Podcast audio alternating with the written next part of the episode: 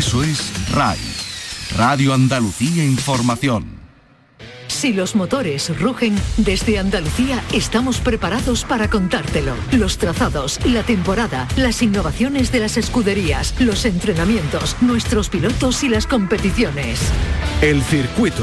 Los viernes a la una y media de la tarde con Fernando García en RAI. RAI, Radio Andalucía Información. Buenas tardes Andalucía. Tenemos de nuevo motociclismo. Este fin de semana se disputa el Gran Premio de San Marino en el circuito de Misano. Se han celebrado ya 13 grandes premios, quedan 6 para que concluya la temporada.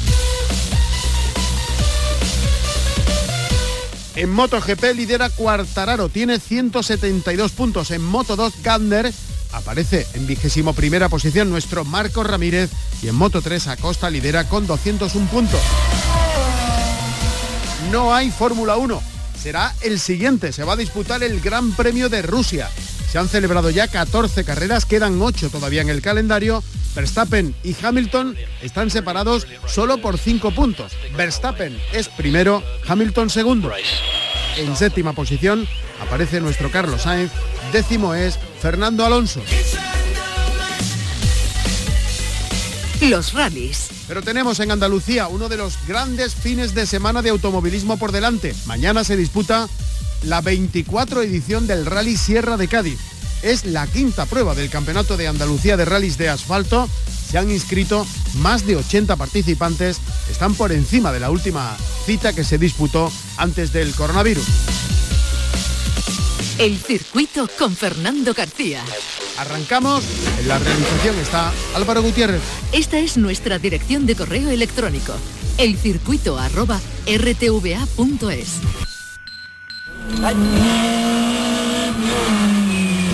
Los rallies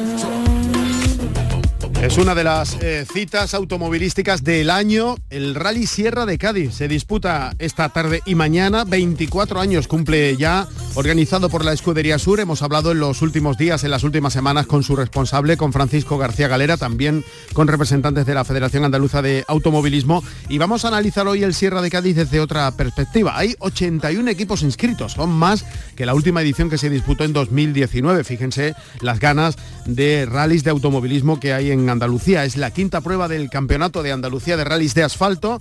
Grazalema es la sede esta tarde. La ceremonia de salida, como decimos, a las ocho y media en la plaza principal del pueblo. Mañana sábado desde las ocho y media, dos pasadas a dos tramos desde las dos y media de la tarde, otras dos pasadas a otros dos tramos y a eso de las ocho y media de la tarde está prevista la entrega de premios. Tenemos también en Andalucía este fin de semana la primera edición de la cronometrada Balcón de Canales. Mañana se disputa en, Pinos Genil, en la provincia de Granada. 32 pilotos han inscrito. A las tres y media de la tarde va a tener lugar la primera manga y a continuación las restantes. Pero vamos a analizar, como digo, el Sierra de Cádiz desde otra perspectiva. Saludamos a esta hora de la tarde a Andrés González, es jefe de tramo. Andrés, buenas tardes. Buenas tardes, Fernando. Lo primero que llama la atención es el nivel de inscritos. Yo decía que por encima de 2019, esto pone encima de la mesa que, bueno, eh, hemos, eh, estamos sacando la cabeza, podríamos decir, ¿no? Sí, yo creo, yo creo que sí. En la pasada edición, 2019, eh, nos quedamos cerca de los 80 inscritos, si mal no recuerdo, y ahora en esta edición pues lo, sobrepasamos. Imagino que eso quiere decir que bueno, que, tenemos ganas de rally, que la pandemia eh, ha servido para eso, para coger fuerza y aparte por la por la buena organización, porque el Rally Sierra de Cádiz es uno de los mejores de Andalucía y porque hay muchas ganas de, correr por eso por esa carretera y por esos parajes. Bueno, llevas muchos años dedicados a esto del automovilismo. ¿Cuántos aproximadamente, Andrés?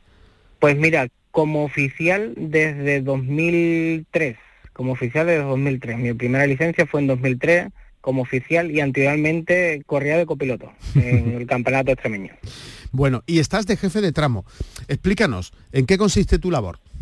Bueno, pues este año mm, Paco Galera va confiado en mí para que sea jefe de tramo. De, yo voy a hacer los tramos de El Gastor eh, y Sara. Eh, y bueno, pues eh, consiste brevemente en ser el director de carrera y los ojos del director de carrera en, cada, en cada tramo. Para eso, para eso previamente, para eso previamente, pues bueno, pues el director de carrera y el organizador me ponen en, me ponen en contacto con lo, con el equipo que voy a tener en el tramo, con los radios que voy a tener, con el plan de seguridad y debo de conocer en qué puesto va cada uno, eh, que todo se cumpla con respecto al horario, que todos los medios materiales, eh, ambulancia, protección civil, los bomberos, las grúas, el coche R, todos los medios estén disponibles antes de empezar el tramo y básicamente encargarme de la seguridad del tramo y ser los ojos de dirección de carrera, ya que no están en la carretera, de cualquier incidente o accidente que pueda haber durante el transcurso del tramo. Eh, salvando las distancias, digamos que serías un director de carrera en un tramo de subida, por ejemplo. Exacto. El jefe de el jefe de tramo pues hace de director de carrera siempre siguiendo unas pautas y, y la bueno pues el beneplácito no de las decisiones que puedan tomar eh, el director de carrera desde la base del rally. Lógicamente esas decisiones se hacen vía radio, o sea, vía emisora que tenemos o, por teléfono. Eh, una interrupción de tramo cronometrado, por ejemplo, que dure más de 15 minutos, según dice el reglamento, pues habría que neutralizar el tramo. Yo no tengo potestad de neutralizar un tramo, eh, pero soy el director de carrera, con, base a la información que yo le estoy dando pues a pie de, a pie de carretera. ¿Dónde te sitúas físicamente? Físicamente en la misma salida del tramo, en la misma salida. Eh, desde antes de la fotocélula, que están los cronometradores, pues ahí, ahí me sitúo con el coche, con las dos emisoras de radio, un canal interno para, para tener controlado a todo el personal que tengo en el tramo y otro canal para dirección de carrera. ¿Y cuándo, llegas? ¿A ¿Cuándo te colocas? Pues me coloco con una hora y cuarto, hora y media de antelación al cierre de la carretera. A mí me gusta estar una hora aproximadamente antes de que, de que se cierre la carretera según el horario y el reglamento para ir controlando, pues bueno, sobre todo para poner los medios en el sitio adecuado. Me gusta, bueno, pues que tenerlo en el momento que esté el cierre de carretera, el director de carrera me diga que cortamos la carretera y me pregunte por los medios, que le pueda decir que ya tengo todos los medios ubicados en su sitio y que tengo todo listo para empezar. Eh, ¿Lo has visto ya ese tramo o todavía no? Quiero decir, no, me, refiero en este momento, sino antes de llegar a esa, a, esa zona, eh, supongo yo que te darás una vueltecita, ¿no? Para tener más o menos memorizado eh, el, tramo que no sé de cuántos kilómetros estás hablando. Pues mira, uno es 14 kilómetros y otro casi 10 kilómetros. Eh, esta mañana ya he estado dando una vueltecilla por allí, me gusta ver con el manual de seguridad dónde están los radios, más que nada por hacerme mentalmente la idea de si hay algún incidente o accidente. Aparte tenemos un coche de seguridad, no el R, sino aparte del R un coche que se llama S1, que lo tenemos en el medio del tramo, que si hay eh, necesidad de, utilizarlo, lo utilizaría. Entonces, pues bueno, mentalmente me puedo hacer una idea de dónde eh, ha sido el accidente o el incidente y puede movilizar un medio u otro. Y aparte de otros años anteriores, que por ejemplo en este rally, bueno, pues he estado muchos años haciendo la logística del rally, iba con la caravana de seguridad y me los conozco bien. Pero normalmente si es otro es otro otro rally que no conozca tan bien, suelo darme una vueltecilla antes con el manual en la mano y, estudiando un poquillo el tramo. Eh, ¿Te gusta esa función? Sí, sí, me gusta. Todo lo, la verdad es que a mí todas las funciones que conlleven algo de responsabilidad me llaman mucho la atención. ¿Más que de copiloto? Sí, más de más que de copiloto. ya ya dije hace un par de años que me iba a mantener un poco al margen de copiloto y iba a hacer algunas excepciones si, si me gusta, vamos, si llego a salir otra vez de copiloto, pero me gusta más, la verdad que sí. La parte interna de oficial me, llama más la atención que, que la de copiloto. ¿Y de piloto nunca? De piloto, bueno, hay una propuesta que llevo haciendo varios años, que espero que no se cumpla, porque si se cumple es que el año que viene sería el último cierre de Cádiz, y bueno, me gustaría correr o participar en el último cierre de Cádiz. ¿En el último por qué? Bueno, porque ya se pronunció el organizador, Paco y Mari Carmen, que son muchos años, que son, eh, bueno, ya son muchos líos organizar un rally, mucha responsabilidad, mucho tiempo, y bueno, pusieron fecha que el 25 Rally Sierra de Cádiz sería el último que organizaría Paco Galeri Maricán. O sea, si no hay novedad el año que viene. Si no hay novedad el año que viene. Y si no hay novedad y el año que viene se cumplen los pronósticos, me gustaría participar como piloto en esa prueba. Bueno, eh, ¿te ha dado tiempo a mirar el tiempo que nos espera? Lo digo porque estando en mm. Grazalema... Eh, estando en Grazalema es una caja de sorpresa. Lo mismo, lo mismo no llueve que lo mismo llueve durante todo el día. La verdad es que no, no lo he mirado, Fernando. Me he centrado más en, el tema de reglamento y en el tema del manual de seguridad y, saber que todo va a estar correcto que el tiempo. La verdad es que tenemos que sacar el, rally adelante, llueva o, o truene, y en eso me he centrado. Bueno, y si fueses piloto ya tendrías que haberlo mirado porque ¿qué hacemos con los neumáticos, no? Y si fuese piloto, pues ya haría cuatro o cinco días que la primera página del navegador sería la del tiempo. ha llovido, ¿eh? Muchas veces en, en, Grazalema, como manda la tradición. Sí, de hecho, en 2018, la última vez que se hizo la sede en Grazalema, por la tarde diluvió. Diluvió. Bueno, ¿te gusta el rally, no? Sí, sí, el Rally de Cádiz me encanta. Igual que a mí, a muchísimos pilotos que, ya lo tienen como una referencia en su calendario desde el principio de año y, nos faltan a la, cita. Un rally muy bonito. ¿Con algún tramo especial te quedarías? Pues para mí un tramo especial y que me guste mucho es la Ribera.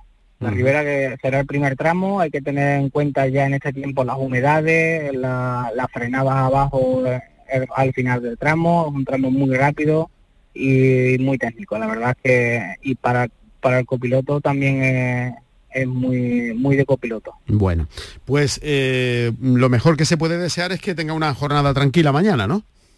Sí, lo mejor sería que no, que no pasara nada, que todos los medios se quedaran conmigo en la salida y no tuviéramos que salir para nada. Y nada, recordarle a todos los espectadores que vayan que cumplan las medidas COVID, que cumplan las medidas de seguridad, que se sitúen bien y que disfruten mucho. Mañana... Y suerte a todos los participantes. Muy bien, pues mañana desde las ocho y media de la mañana se disputa esta 24 edición del Sierra de Cádiz. Hemos hablado con Andrés González, jefe de los tramos del Gastor y de Zara. Andrés, muchísimas gracias y que salga todo a pedir de boca.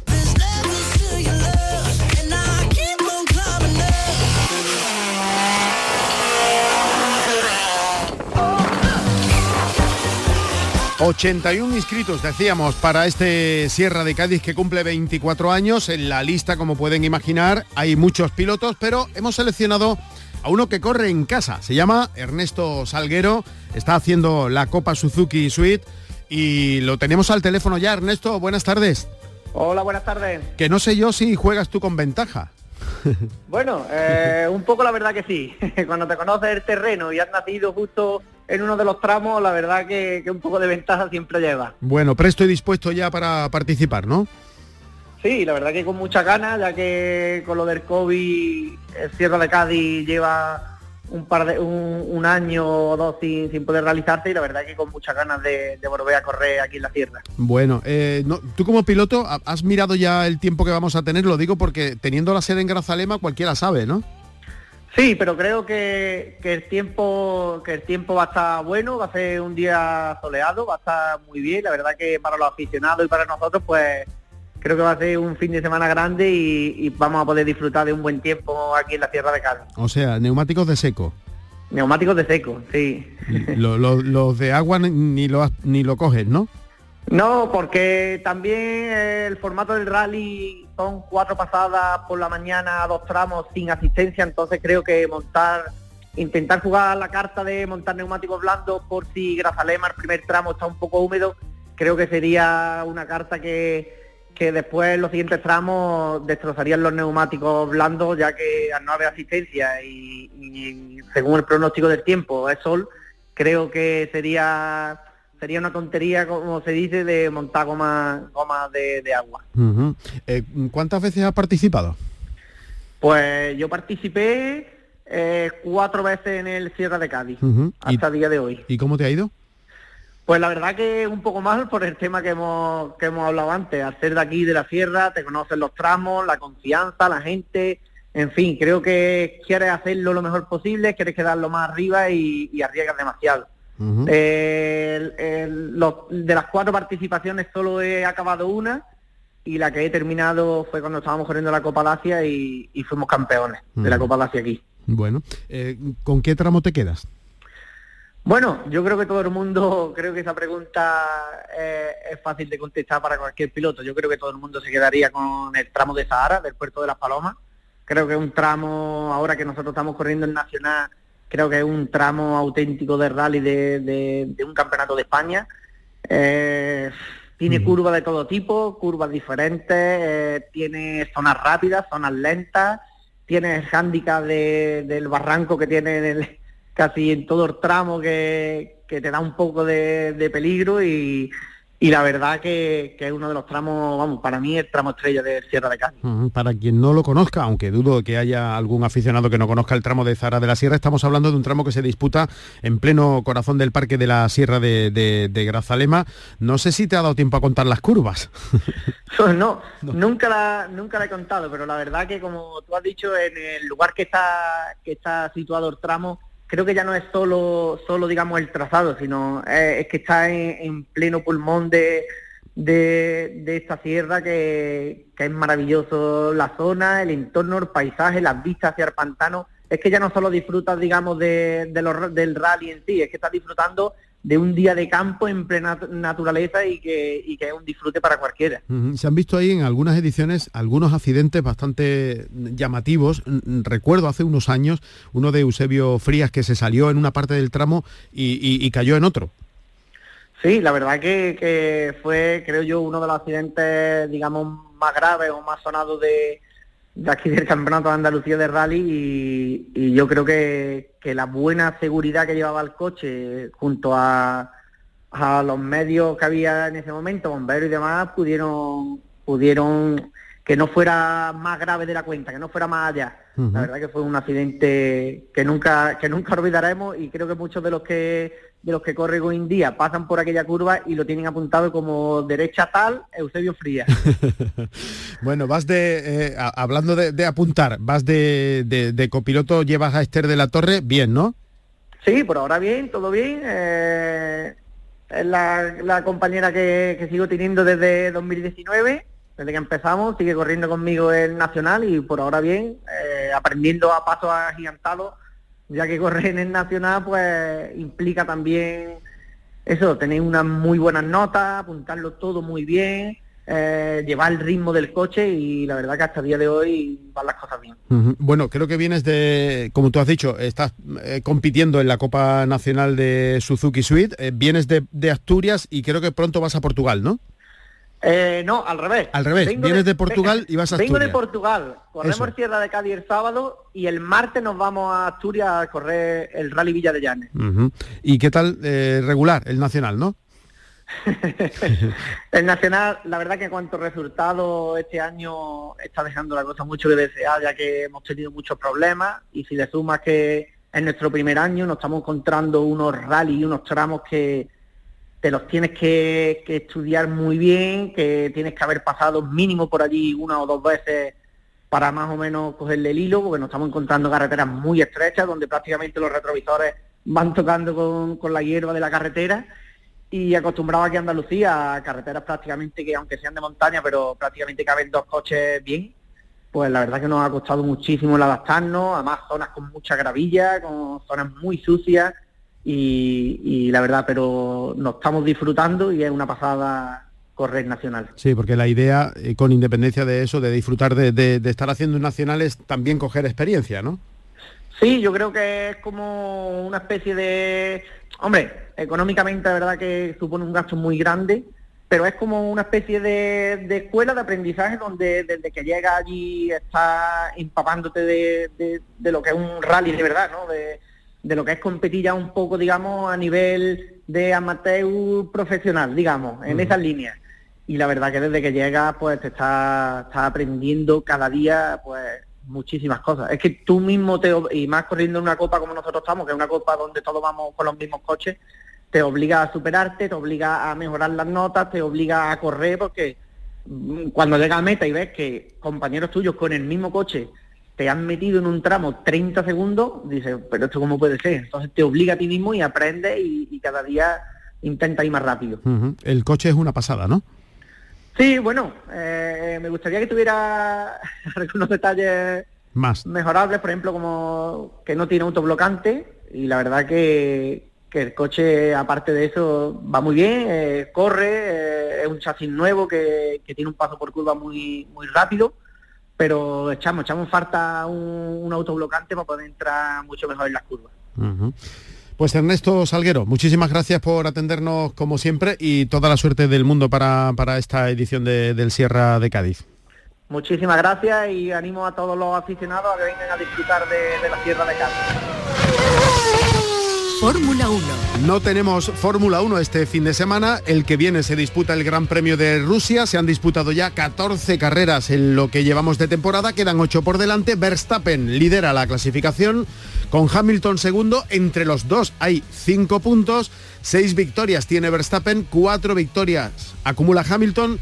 Y los dos tienen nueve podios cada uno, así que esto está peleadísimo. Séptimo es en la clasificación general Carlos Sainz, décimo Fernando Alonso. Así está el campeonato a día de hoy, cuando digo este fin de semana no, el que viene se va a disputar el Gran Premio de Rusia. La pelea sigue en todo lo alto. Pablo Cosano, buenas tardes. ¿Qué tal? Buenas y hablando tardes. de pelea, cada carrera tenemos un espectáculo. Y además, tú lo has dicho, por todo lo alto. En este caso, Verstappen sobre Hamilton. No hay carreras este fin de semana, pero sí tenemos una polémica que está durando ya mucho y yo creo que no es para menos ese incidente de, de carrera que hubo entre Verstappen y Hamilton. Acabó, como decimos, con el coche eh, de Red Bull encima literalmente del Mercedes, en la recta, a la salida de la recta principal, en la curva del Ritifilo, la primera variante y bueno, pues ya sabemos que la FIA ha sancionado a Max Verstappen, lo considera culpable de esa acción Qué y novedad, lo penaliza, ¿eh? Qué novedad, ¿eh? ya, lo penaliza con tres posiciones de salida en la próxima carrera en Rusia. Y yo creo que ahí está el debate y ahí están los corrillos de todos los aficionados a Fórmula 1. Si la culpa la tiene Hamilton, la culpa la tiene Verstappen, como dice la FIA, la culpa la tuvieron los dos. Yo creo que es para hablar de, de ello mucho tiempo. Sí, y cada uno tendrá su opinión. Sí. Esto es como cuando hay un partido de fútbol, eh, porque uno destaca sobre el otro. Porque o porque el otro, uno ve un penalti claro, donde otro no lo claro, ve. Claro, entonces es, lo único que yo saco de aquí de conclusión es que por fin, por fin, la Fórmula 1 está entretenida, porque hasta hace poco, en los últimos años, eh, Hamilton lideraba el viernes, lideraba el sábado, lideraba el domingo, vuelta rápida, podio, victoria. Una apisonadora. Una apisonadora. Y eh, es verdad que estamos asistiendo a un eh, campeonato muy entretenido con polémicas cada carrera, cada gran premio, polémicas que concluyen cuando llega el siguiente, porque en el Gran Premio de Rusia habrá otra polémica que está para esta, ¿no? Es tan divertida, como tú dices, que hemos visto un doblete de McLaren, ni más ni menos. Llevaban no sé cuántos años sin ganar un Gran Premio, eh, desde 2012, una cosa así, uh -huh. eh, y han hecho un 1-2 con eh, Dani Ricciardo como primero y Lando Norris segundo. Norris que fue además protagonista también y voluntario en el, el incidente, el accidente entre Hamilton y Verstappen, ¿Por qué? Porque en el momento en el que está Norris eh, terminando la recta de meta, justo detrás tiene a Verstappen y está Hamilton saliendo de la calle de garajes, en ese momento, por el paso de Norris, se le enseña una bandera azul a Lewis Hamilton para que ceda el paso. Y lo cede, eh, pero solo lo cede exactamente, por la mitad. solamente cede el paso a Norris. No sabemos si él mira por los retrovisores y ve que viene Verstappen o le indican desde el muro que no le deje paso. Pero a mi entender, desde mi punto de vista, ignora una bandera azul, no le deja el paso a los dos pilotos que vienen a una velocidad muchísimo mayor que él, le cierra la trayectoria completamente a Verstappen.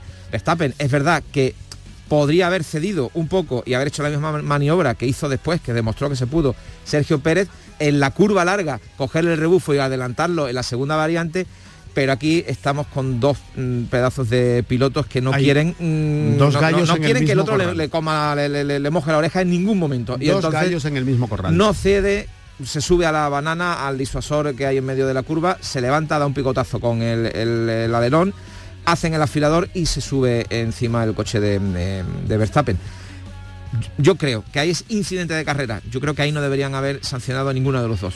Mm, me parece un error sancionar a Vettel por esta acción. No sé yo si la FIA pretende continuar con el monopolio eh, y, y, la preponderancia de, de, McLaren, de Mercedes en el campeonato, pero bueno, tenemos ya una alternativa. Y luego, otra cosa destacable, el halo. Se puede ver en todas las repeticiones, e incluso ya circula por las redes una recreación virtual de cómo fue el accidente. Se ve clarísimo cómo, le cómo la rueda trasera derecha de Max Verstappen podría literalmente haberle arrancado la cabeza a, a, Hamilton si no hubiera estado el halo.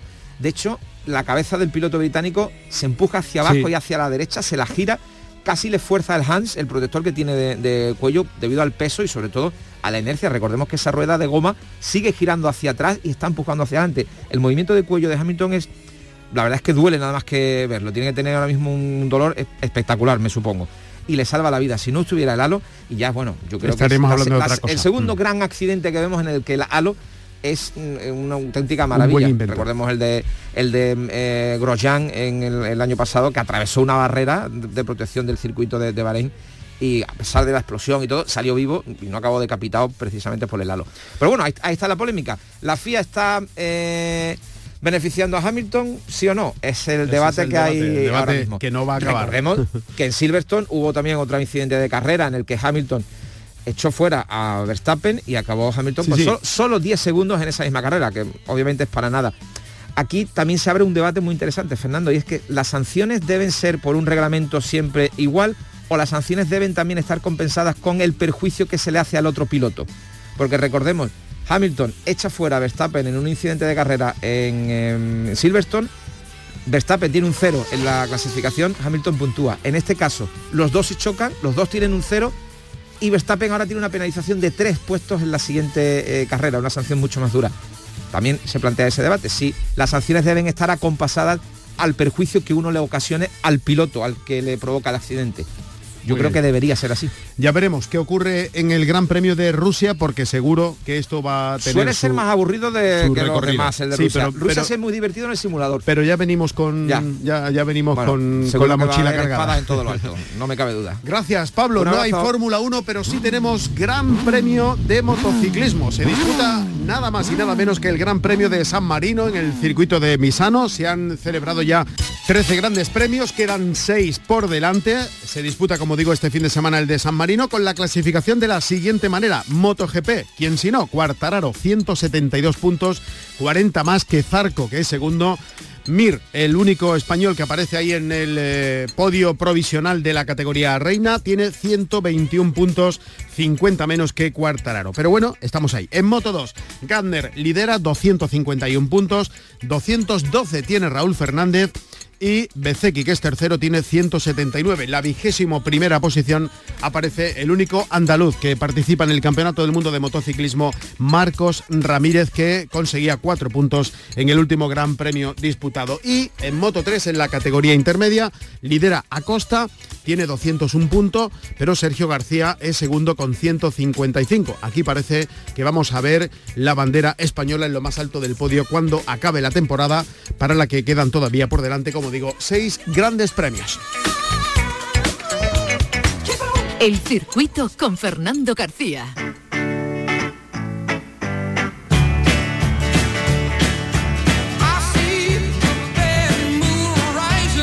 Nos vamos, volvemos el próximo viernes con más cosas del motor en nuestra tierra. Ya saben que tenemos motociclismo, Gran Premio de San Marino en el circuito de Misano y que tenemos esta tarde a las ocho y media la ceremonia de salida del Sierra de Cádiz que cumple 24 años y que se va a disputar mañana desde las ocho y media de la mañana. Dos tramos por la mañana, dos tramos por la tarde con dos pasadas a cada tramo. En la realización estuvo Álvaro Gutiérrez si van a salir a la carretera, mucha precaución y no se olviden de ser felices.